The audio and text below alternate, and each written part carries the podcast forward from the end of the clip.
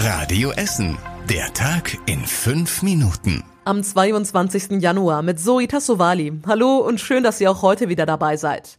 Großes Thema heute Nachmittag hier bei uns. In einem Callcenter an der Kruppstraße hat es massive Corona-Verstöße gegeben. Ordnungsamt und Polizei hatten Hinweise darauf bekommen und den Betrieb dann mit einem Großeinsatz kontrolliert.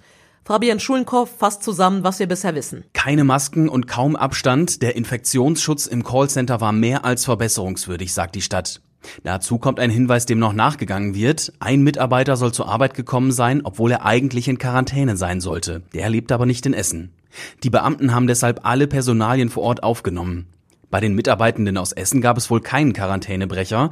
Die weiteren Mitarbeiter werden jetzt noch überprüft, sagt die Stadt.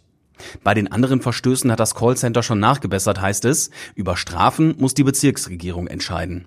Der Betreiber hat inzwischen auch schon Stellung bezogen. Gegenüber Radio Essen sagt er, dass es gar keinen Grund für diesen Großeinsatz gegeben hat.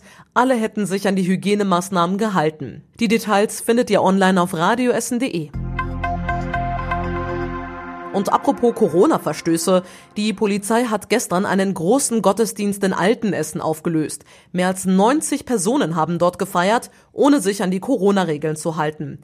Vorsichtshalber war eine Hundertschaft der Polizei dorthin ausgerückt.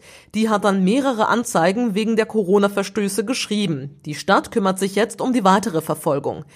Welche Gemeinde den Gottesdienst dort gefeiert hat, ist noch nicht klar. Das Gemeindehaus gehört auf jeden Fall nicht mehr der Neuapostolischen Kirche. Es wurde vor einiger Zeit an ein Privatunternehmen verkauft. Die Nutzung ist bisher unbekannt.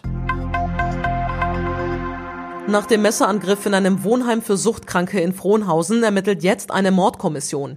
Die Polizei wurde ja gestern Nachmittag nach Frohnhausen gerufen, weil ein Bewohner des Wohnheims einen Mitbewohner und zwei Mitarbeiter angegriffen hatte. Sie mussten mit schweren Verletzungen ins Krankenhaus. Zu ihrem Zustand sagt die Polizei bisher nichts, genau wie zu den Motiven des mutmaßlichen Täters. Der Mann wurde noch vor Ort festgenommen, auch das Messer wurde sichergestellt. Gestern haben wir ja schon hier im Podcast über Branchen gesprochen, die schwer von der Corona-Krise betroffen sind. Da ging es um die Essener Hotels. Heute reden wir über die Friseure. Die Essener Friseure haben nämlich jetzt wegen der Lockdown-Verlängerung einen öffentlichen Hilferuf abgesetzt. Ein Viertel der Betriebe steht vor dem Ruin, wenn nicht schnell was passiert, sagt der Obermeister der Essener Friseurinnung. Er hat selbst einen Friseurladen in Werden und sagt, dass bisher keine staatliche Hilfe angekommen ist. Die Regel, drei Viertel des Vorjahresmonats als Hilfe zu bekommen, greife nicht, weil die Friseure den halben Dezember noch arbeiten durften und für diesen Monat gäbe es noch gar keine Formulare. Oberbürgermeister Thomas Kufen hat auf die Sorgen der Friseure schon reagiert. Nächste Woche soll es für sie zumindest ein Online-Beratungsgespräch mit der Wirtschaftsförderung und anderen Experten geben. So, jetzt müssen wir ganz kurz das Thema wechseln. Wir haben nämlich eine wichtige Nachricht noch für alle Autofahrer. An diesem Wochenende wird die A52 bei uns in Essen wieder etwas enger. Richtung Düsseldorf muss die Fahrbahn erneuert werden.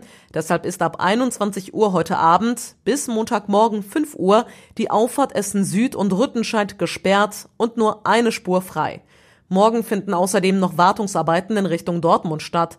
Von 8 bis 17 Uhr wird es deshalb zwischen Harzopf und Bergerhausen enger. Auch da ist dann nur eine Spur frei. Und das war überregional wichtig. Gesundheitsminister Spahn hat die Verschärfung des Corona-Lockdowns verteidigt und an die Bürger appelliert, die Regeln konsequent einzuhalten.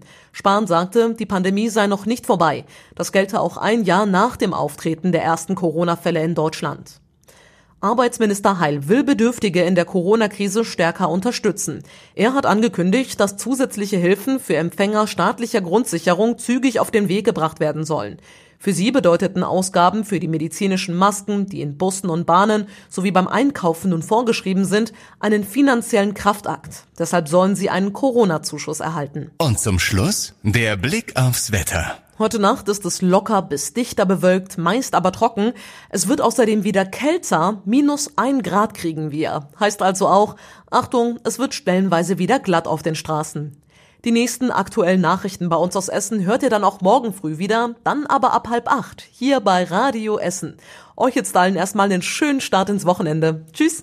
Das war der Tag in fünf Minuten. Diesen und alle weiteren Radio Essen Podcasts findet ihr auf radioessen.de und überall da, wo es Podcasts gibt.